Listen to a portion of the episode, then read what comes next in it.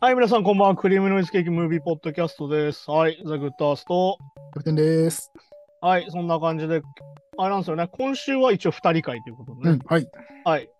えーっと、今回なんですけど、サイバー地獄 N 番部屋ネット犯罪を暴くっていうね、うんネットリックスのドキュメンタリーなんですけど、はいはい。まあ、一応まあ2022年の映画で、うんまあ N 番事件っていうね、事件がこう題材になったドキュメンタリーなんだけど、うん。まあ一応どういう話かっていう一応あらすじだけ説明すると、いわゆるこう、うん完全匿名で利用できて、はいわゆるこう退出すると、あと、なんだろう、痕跡が残らない。まあテレグラムだよね、この中で使わうれるのは。ん。で、まあ犯罪の温床になってると。うん。で、まあそこで、いわゆるその未成年の少女を餌食にして、まあ非道なね、いわゆる性的加害行為を繰り返しているうん。人がいて、まあ平然と行われてて、いわゆるさらにそれで個人情報まで握って、はいはい。で、要は個人情報握られるともう家とかまで全部バレちゃうみたいな。まあ、はいはい。そうですよね。それによってこうなんだろう二次加害だったりとかがめちゃくちゃ増えてで、うんなんだけど最初社会は関心をなかなか示さないでっていうねうん。でまあ被害者の数だけどんどん増えていくんだけどその運営者をじゃあこいつ犯人誰なんだっつって正体を突き止めるっていうまあジャーナリストとうん。あ炎だっけこの、うん。追ってる学生のグループとの話っていうね、で最終的にじゃあ逮捕まで行ったって話なんだけど、うん。まあどうでしたキャプテン見てみてうん、まあそうですね。なんかまあ、当然そのね、じゅあ若い女性の人が被害に遭ってるっていう胸くそうんの悪さも当然ありましたけど、やっぱスマホ一台で、うんだいぶね、こういろんな人動かして、大金稼ぐって、なんか結構、最近も似た事件結構あるなっていう。まあだから最近だとなんだあのルフィとか言われてる人たちだからうん。あれがまさにテレグラム使ってたっていうのは出てるよね。うん。うん、テレグラムっていわゆるその、まあおチャットなんだけど、うん。なんだろう、非常に匿名性が高くて、うん。えっと、ログアウトすると履歴が全部消えるっていう。はいはいはい。だから履あと歴一定時間。間経つと消えるとかできて、だかうん。らいわゆるその、で、なんかスクショが取れたり、なかなかしないっていう、取れてもいわゆるその時間経っちゃって消えちゃうみたいな、うん。そういうのがあったりとかして、ほうほうほうなかなかそういうのに使われてて、結構この犯罪の温床になってるっていうのは結構言われてて、うん。まあだからこの中でもその実際のスクショとかが出てきてさ、はい。だかううわーっていうのが結構あるじゃん。らその、だから、ログインしてるときに、あ、もう出てきますけど、ログインしてるときに捕まえないとダメだもんね。そう。いわゆる、だ、で、だられ、出られちゃったら利益残ってないっていうね。うん。そんなツールがな。そう。だからこう、なんだろう、この性暴力事件のさ、この特徴ってさ、うん。加害者側が全員匿名なわけよ。うん、そうですね。はいはい。で、結局これまあ、何でもそうなんだけど、うんいわゆ。る需要があるから結局そういうものが流行っちゃうし、おうんなくならないのもあって、うん。結局その、なんつうのかな、これだからフィッシング詐欺も入ってるね、だからね。うんうん。出てきますうね。ん、だからこのやり方としてはさ、この、なんだっけ、この、パクソっていうさ、うん。この博士って呼ばれてるその主運営者、うん。あと、学科っていう2人出てくるんだけど、うん。こいつがやってたやり方っていうのは、まずその女の子に、うん。この第三者に使われてますよと、写真が。うん。使われちゃってますよ、大丈夫ですかって、これで確認してくださいっていうアドレスを送って、うんでそれを踏むと、うん。写真とか全部抜けると。個人情報全部抜い抜くと、それで。うん。で、その個人情報を使って脅して、うん。いわゆるその裸の写真とかそういうのを送らせるっていう。うん。だから、そうですね。それで、さらにもう一回、だから見せちゃうと、さらにそれが脅しになっちゃうんですそう。で、さらにこれはもうインターネットのこと問題として数えられる、まあ最近だからデジタルタトゥーと言われるさも。んね。うん、そうそうそう。一、回上げちゃうと一生消せないよっていう。っうん。ていうのはまさにそれで、だからさっき言ったみたいに住んでるところとか全部特定されて、うん一、回ネットに上げられちゃう。うん。さっき言った裸の写真って一回上げられちゃうと一生消えないんだよ、その子たちは。そうですね。うん。それの加害性っていうのはめちゃくちゃすごくて、うん。めちゃくちゃ深刻なわけよ。まあ、そうですよね。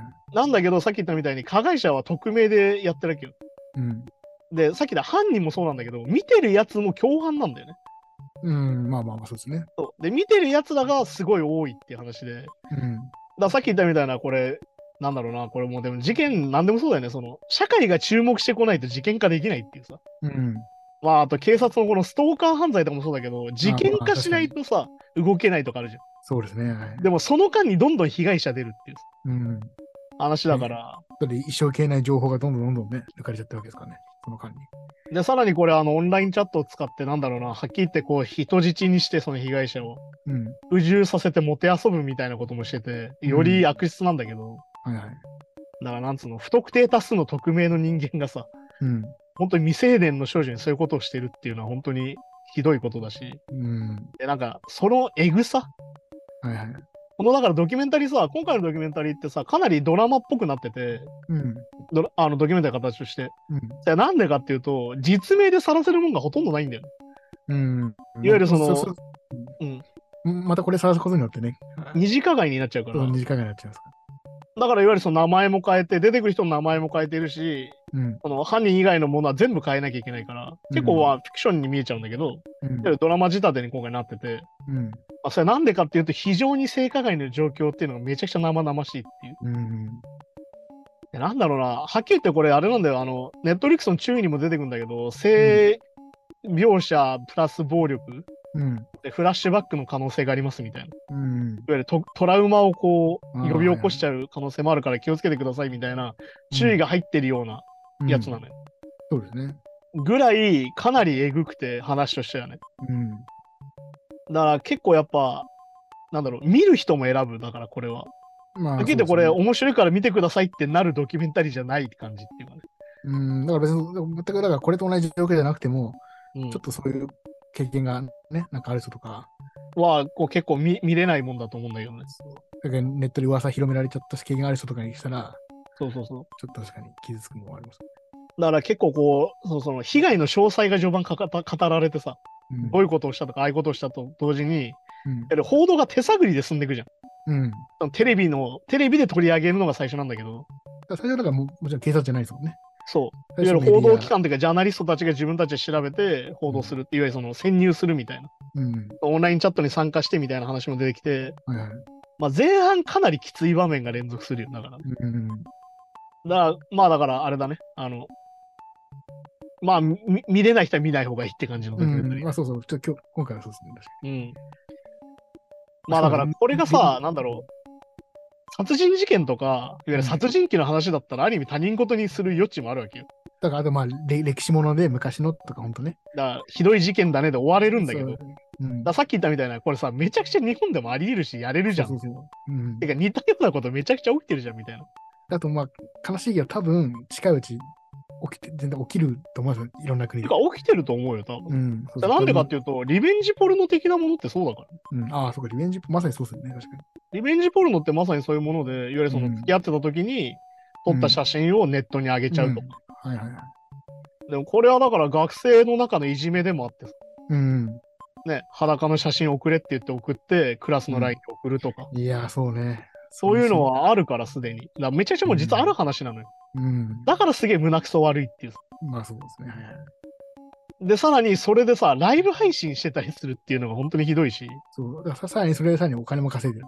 そう、これは。はだからさらに暗号資産になるわけよ。うん。で、それがさっき言った、今日本で起きている、その、出し子とか受け子、いわゆる闇バイト的なうん。話とも実はか関連する話になっててっていう。っうん。ていう、なんだろうな、その、単純にその、ひどいねっていうよりは、もう時系列なしに今これ起きてんじゃんっていううん。そうそうそうところのなんか嫌な感じっていうのはすげえあって。そう。うん。で、しかもこの、状況がさ、うんその犯人たちの無自覚さみたいなのめちゃくちゃあるわけ。うん。こう、その、自分たちのしてることの重大さは全然予知してなくて、うん。なんか儲かってラッキーみたいなぐらいに感じしかないみたいな。まあまあそうですよね。非常に感覚として軽い感じ。うん、だからほん本当にこうなんか裏裏社会のとか反社のとか組織のとかじゃないんですもんね、これがね。まあだから結局ね、なんかその、デジタル性犯罪は結局要はさっき言ったみたいな集団的な共同犯罪なわけよ。要は、そもそも見なけりゃそんなもんなくなるわけ。うん。うん。で、見る人がいるっていうのは、これはだから、前も話したさ、そのむき出しのスキャンダルもそうだけど、うん。いわゆるそのね、あの、ドバイにいるやつとかもそうなんだけど、うん。ああいうのさ、見なけりゃそもそもそんなんならないわけよ。そう、やっぱね、支持する人がいいるから、そそうそたちもやっぱ活動続けられるし、資金になるし。そう。ってなった時に、このドキュメンタリーの効果っていうのは、まあだからなんだろう、よく最近言われるさ、その、こういううのをエンタメにしていいのかみたいな、うん。二次加害なんじゃないかとか言われるけど、そもそもニュースにすること時点でもう、エンタメとして消費は始まってるのね。うん。こういう事件っていうのは、その殺人事件もなんでそうなんだけど、そもそもうん報道することで、すでうにんそれは始まってて、うん。それをどうそういうふうに消化しないかっていうのが大事なわけ。そうですね。だからその事件を伝えることと、うんだからそういうのを拡散することってやっぱ表裏一体というか。そうだから本当に同じことでは実はあるわけ。だから被害者の保護だったりとかめちゃくちゃ大事だから、さっき言ったら、そうちですねゃんと名前を全部変えるとかっうん。てのは大事なわけね。はいはいだ今回の事件って、今回のそのドキュメンタリーのそのフィクショナルになっちゃってる部分っていうのは逆に言うと、被害者のケアのせいでそうなってるわけよ。うん。いわゆるその実名とかが出せなかったりとかっていうのはそういうことだから。うん。まあ、やっぱそその人が特定とかね。そう、だからやっぱさっき言ったみたいうんにそトうラウマの再生産になりかねない問題だから、それはじゃあどうするかっていうね。うん。っていうのでもうできてるから今回だからこのドキュメンタリーのすげえ強えなって思うのはさっき言ったみたいに、私事に感じるよやっぱり見ててうん。俺たちの目の前でも起きてるよなこれっていう多分っていううん。風な気分にするっていうのはある意味そのドキュメンタリーの力なんだよはいはい。いやーひどい話ですね母ってならないじゃんこれ見てて、うん。ねひどいなとは思うしそしてマジでうわーこれ全然あんじゃねえのこんなのっていうさうん。なんかその特殊性が実はないっていうかさいや、そう、結構身近ですもんね。そうスマホあさっき言ったリベンジポルノみたいなのも目の前であるし、そうだし、あとまあ、これ多分その見てる人からすると、そのせいわゆる性的コンテンツっていうんですか、AV とかのうん感覚で見てる人も多分多いと思うんですよ。うん、だから結局やっぱさ、その、なんつうのかな、自分が加害してる意識がないっていうのがめちゃくちゃでかいわけよ。そうそうそう。でなんでかっていうと、捕まりはないから、そもそも、うんそれでね。うん。だから逆に言うと、この中でも出てくるけど、とにかく発生源を捕まえるしかないっていう。うん。いわゆるその傍観者たちがいるわけよ、無数の。うん。そこはさ、なかなか手が出ないってところもまた問題であって、これはね。まあそうですよね。だからまあ、これ難しいですよね。まあ、ほん本当は違法違法アップロードみたいなやつも、見る方も罪だけど、まあ、そんなの捕まえてたらキリがないみたいな。よくいいじゃないですか。だからそれとま一あ緒だでから、うん、実際この人たちを検挙するなんて言ったらもう無理だから、うん、だからそういう人が、まあもちろん、あの配信してる人は捕まったりするけど、うん。結局求める人の数はずっといいるから、また誰かがやっちゃうって、いつだかだらね。結局需要があるからっていう。だからうんさっき言ったみたいに、いや見ね見ない、見る人がいなきゃそもそもないって話だもんうね。ん、だから本当にそういうのもそうだし、だから逆に言うとさ、このドキュメンタリーの中でさ、その報道した後にさ、うん、そのニュースで流したり、ニュースで流したらもっとやるぞと。うん。ある意味脅迫されるんだよ、犯人にね。報道はいはい人側がね。うんっていうのもよりえぐいし、うんそしてなんだろう、この利用者みたいな。うん、利用者のその無頓着さみたいな。うん、だから本当にさ、自分が捕まるわけねえやって思ってる感じっていうのもすげえ胸くそ悪いっていうかさまあまあそうですよね。ね、いわゆるその仲間内でかばい合って、こう、なんだろうな、バカにして、そうのん被害者を。うん、で、こう、メディアも無関心だから大丈夫だろうみたいな。うん、で、これでメディアもこう抑えれるからみたいな。俺たちが仕掛けりゃメディアだって引くぜみたいな。うん。だからだって、んまあ個人情報を人質に取ってるつもりでいるわけですかね。そうそうそう、完全にそれだからね。うまあだからこれでね、本当に何度も出てきて、本当にそうだよなと思うのが、うん一生なくならないっていう。いん、うん、わゆる消去されて、なんなら犯人が逮捕されても、うん残るんだよね、もだのって自拡体。っ散誰かがダウンロードしてますもんね、そういうのってね、ていう苦しさ。そうそう。だから変な話、一生ゆすれるネタっていうんですか、言い方悪いけど。うん、そだかういうのらができちゃう、その人にとってそういうのができちゃうわけですもんね。そうだから一生のと傷になるっていうのは本当そういうことで。うん。だからやっぱね、俺たちはこう、あれじゃん。ネットっていうのはまさにこの部屋の中で全部できるわけよ。うん。でもそんな中でそういうものが量産されたりしていくっていうさ、うん。問題でもあるから、本当にこうんそうの、なんだろう、ドキュメンタリー見てて思うのはそういうことだし。うん。まあだからあれなんだよね、その匿名性と実名性みたいなさ、うん。ある意味じゃあ実名にしたら減るのかって言ったらまだやってるやつもいるしみたいなことでもあるし、うんでもこれはまあだからヤフーコメントの話でもそうだったけど、うん。不明にしたら実際いなくなったりするわけよ。っうん。てことはやっぱり悪いことしてる自覚あんじゃんみたいな話でもました、あ、そうですね。うん。いや、自覚ないんですよって言ってるのもある程度嘘でしょってことでもあるっていうさ。うん。でもこれもまた難しくて、じゃあ、どこのサイトも、んそういううん実名とか年齢制限とか、規制を規制をってやっていくと、で今度はさ、このテレグラムもそうかもしれないけど、どっか規制の緩いサイトが出てきて、みんなそっちに流れていくっていう。で、よまあよりだから、あのよこりのより中でもよ出てくるけど、そのダークウェブみたいなものっりうん。ていうのはまさにそれだし、まあだからさ、これってさ、結局その、今回はそのポルノの話だけど、うん。結局、いわゆる銃が売られたりとか、麻薬が売られるっていうのはまさに同じ構図なわけ。うん。だから何でも規制して解決するかとはそうじゃないのはなぜかっていうと、あの禁酒法の時代もそうなんだけど、はいはい。結局その闇になるわけよ。それで闇が発展しちゃうんですよね、逆にね。そう闇が儲かることになるからっていう話もあって、っていう話そうで、そこはやっぱバランス取らなきゃいけなくてっていう話でもあって、だから本当にこの中で出てくることの胸くその悪さと、うん。そしてその捕まったやつらの、捕まった後の発言やら何やらの、みこの映る姿もそうなんだけど、うん。まあ無頓着なったんだろうな、こういうことにっていう。捕まるわけねえやって思ってたんだろうなってことでもあるっていう。まあ、実際、本当にじゃあ、そのスマホ1台とかでポチポチやってるだけだから、本当に罪悪感とかないんでしょうね。うん。で、まあしかもあれだからね、まあでも暗号資産のやり取りはしてたりするから、あ受けある程度は専門知識。識あると思うよ。スマホだけではないと思うけど、そこはまあ、ね。確かに、そうか、あの中古のスマホ使って、そうそうそうそう。足がつかないようにとか、まあ、そうそうなんだよな、確かそういうことはしてるからね。に。うん。てか、あれじゃん、この、このバクソっていうさ、犯人がさ、うんいろんなことやってたわけど、うん。さっき言った、その、その、少女のそういうのだけじゃなくてさ、さっき言った銃も撃ってたし、まあ、いや、やめきみたいな感じもねそういうこともしてたっていうのは分かってるから。あある意味、これはもう、あのスマホをポチポチだ問題でもないわけ、ー最そ終っ的かに。そっかだから逆に言うと、最初の方で捕まるラビットだっけそっか。うん。そのロリコンのラビットみたいなやつはそうだったわけだよね。そうかいわゆそるうか。単純にそういうことだけしてたから、逆に言うとすぐ捕まっちゃうっていう。うん。でも逆に言うと、捕まると思ってないわけ、こいつも。まあ、そういうことですね。っていうことは逆に言うとすげえ無頓着な、やっぱそういうことに。っああ、そっかそっか。ていうことにはなるから。っうん。ていうふうにもつながってるから、うん。まあだから本当にさ、こういうのを知ると本当に怖いし、だから闇バイトとかもそうだけど、でもこれさ、うん。これだから闇バイトの話にもなっちゃうけど、これはでもダークウェブの話でもあって、でもだってこれ、これもだってささっき言った、あの、うう受け渡すとか、うんするする人は、ね、闇バイトなわけですもんね、いわゆる。あとが出し子受け子みたいな話だから受。け込みでやるとか。うん。これがさ、どうやって、んこの人をどうやって誘いに来るかってどういうことかわかる例えばこの受け子出し子みたいな誘いってなんで来るか知ってるいや、わかんないですね。もう、まあ普通普通の求人とかも当然ないでしょうからね。どういうことか。うん。あの、金配ってるおじさんとかのツイートをリツイートしてるやつでリストにされてるってことで。そうか。なるほど。はいはいはい。いわゆるいやいや名簿売られてるみたいな話です。それも本当個人情報ですね。だから要は、お金に今困ってて、まあ正直悪いけど、ちょちょっと情弱じゃないけど、とかっていろいろいろいろそういう条件に当てはまった人に絞ってメールとかしてるのか。まあだからこれはもうすでに言われてるけど、プレゼントツイートみたいなのあるじゃうん。ん。これをリツイートしたらプレゼント、まあプレステとかスイッチとかもあるけど、まあありますね。これをリツイートしたやつは全員リストにされてるって言われてうーん。て。で、今 DM がさ、開放できるようになってんじゃん、ツイッターとかって。はい。そういうのに来るんだよね。確かにあれ、あれ登録しますもんね、個人情報とかね。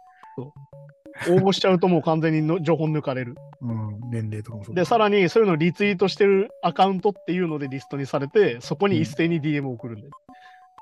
に。てかまあじゃあ、そそういう、いわゆるけ検証ツイートっていうんですか、ああいう。うんああいうのはじゃあ本当個人情報売ってるんですね。まあ、あのてか、集め名簿屋なんだよね、よく言われ名る。簿屋、そうかそうか。っていうのがあって、だからいわゆるその、なんだろう、その ZOZO の人のツイートをリツイートするようなやつ。うん。こういう闇金の、いわゆる怪しいやつをリツイートするやつって選ばれてくるんだよ。ああ。で、こいつはいけるっはつって誘いが来るわけ。いはいはい。で、受けちゃったら共犯になるわけ。まあそうですよね。だから結局ね、よく言うんだけど、その、ね、まあそんな効率のいいバイトあるわけなくてさ。そうですね。本当そう、本当そうだよねて。か、お前闇バイトって言ってんじゃん、そもそもって話なんだけど。ああ、そうそうそうだから犯罪なわけですよ。共犯になっちゃうわけですよ。。うん。で逆に言うと、これもさ、さっき言った傍観者がどれだけいたかって話も一緒で、無頓着なんだよ、やっぱり。うん。その自分のやってることの重大さに非常に無頓着っていうのが怖いわけ。うん。まあ俺は振だかり込んらで逆に言う行と、くだけちょっかね。と、ちょっとハマったら自分もハマるし、うん。ちょっと隣の人がやってる可能性もあるっていう怖さなんで。いや、まあまさにね、全然ありますよね、そういうのもね。だからね、本当にそのアプリ内の個人情報を人質にするっていうのはまさにそういうことだし。だからこれもさ、なぜ10代の子たちが狙われるかって話じゃないけど、うん。うん。それははっきり言って情弱だからだよ。まあそうなんですよね、多分ね。送んなきゃダメだって思っちゃうからだよ。やっぱお金もないから。そうそうそう。さっき言った、その、このドキュメンタリーの中のなぜ少女なのかもそうだよ。うん。うん。いわゆる怖くなっちゃうから。そうそうそ送んないとやばいって思っちゃうから。っう。うん。ていう怖さなわけです。いや、そうだよな。だからやっぱり、俺は先ほどの知識は力だと思ってて、うん。その字が読めない人に対して、うん。ね、字に永遠こう不条理なことが書いてあるから読めないけど、そいつに渡して、うん。契約書読んで、サインしてねって言って、サインだけさせるのとまさに一緒なわけよ。確かに。だからやっぱり知識持ってないと本当に騙されるよってまさにこういうことで、うん。そんなにうまい話あるわけないじゃんともそうなんだけど、うん。でも本当にこれはそういうことなんだよね、まさにね。だってやっぱそういう人がいるからこそ成り立ってるわけですしね。だから本当にこのドラドキュメンタリー自体はね、非常にドラマチックに進んでって、最後もドラマチックに終わっていくんだけど、うん。やっぱり怖いのがまだ終わってないって感じっていう。こうん。れはまあだからドキュメンタリー表特現有のその to be continued な感じっていううん。だところでもあるしっていうね。って本当はだからこれも出てきましたけど、その被害に遭った女性、うん、自分の、ね、そのテレビのこういうの上がってます、これ裸の写真が上がってますって、誰かに相談するのも本来、よくきつかったりするじゃないですか。いやだからこれは結局だからなぜそういうことをするかうん。なぜそういう犯罪に走るかっていうと言いづらいからだようん。だから告発させづらいっていううん。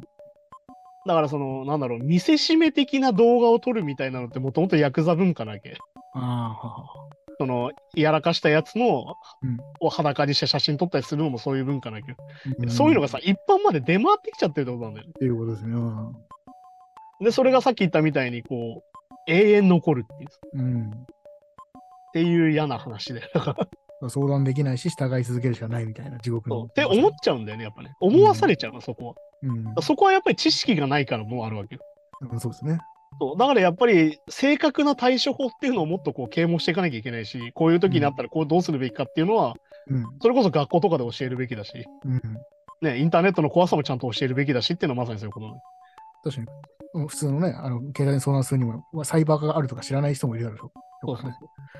そういう専門のとこあるんだよとかね。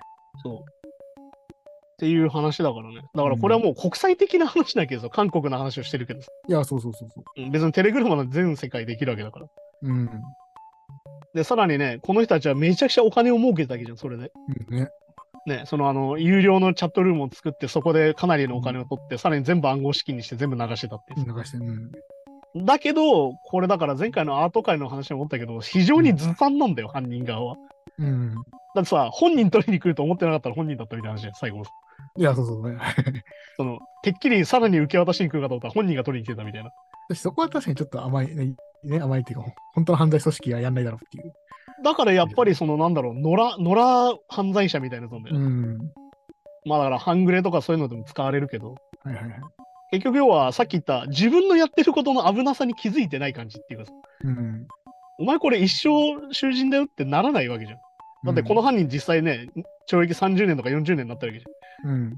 ていうのもやっぱ無頓、なんだろう、意識ないんだよね、多分ね。そうそうそう。でも逆に言えば、多分昔だったら、えー本当本当に裏社会に足踏み込まなきゃできなかったような、そのちょっとね、あの追跡を逃れる方法とか、あのね、あのえー仮想通貨を現金に変えてとかっていうのも、ネットで情報を得れちゃうってことですよね。一般人まの。あだからさっき言った、その知識はあれできる。そう。それも怖いですよね。だだからこの知識が怖いってことだ。から、そう力だだから。からあ、俺もやってみようって思っちゃう人もいるってことですね。逆に言えば。そうだからこれは、これが怖いのはさっきも言った、隣の部屋の話ってことで。うんこ。の L 番部屋はすごい遠くにあるんじゃなくて、全然隣にあるかもよってことなの。だかそういうことなんですよね。ら自分も加害者になり得るし、なんなら被害者にもなり得るってことだから。そうん。れがすごい恐ろしいなってことで。でもそうですね。まあだからね、この、この、まさにこのズームとかをやってるさ、このう部んうん。屋の中で完結しちゃう話っていう話でさ。そうそうそうそ。だから操作も分かりやすいじゃん。このドキュメンタリーの中の操作ってさ、完全にネットの中だけど。いううん。わゆるその走って稼いでっていうのは、ほるそのさ、現金の受け渡しの話だけでさ、うん。ほとんどこの中で出てくるのってネットの中でのやりとりだけじゃん。ネットを追うって感じですもんね。そう。っていう話だからね。ちょっとだから普通のその犯罪ドキュメンタリーとちょっと違うよねって話で。うん。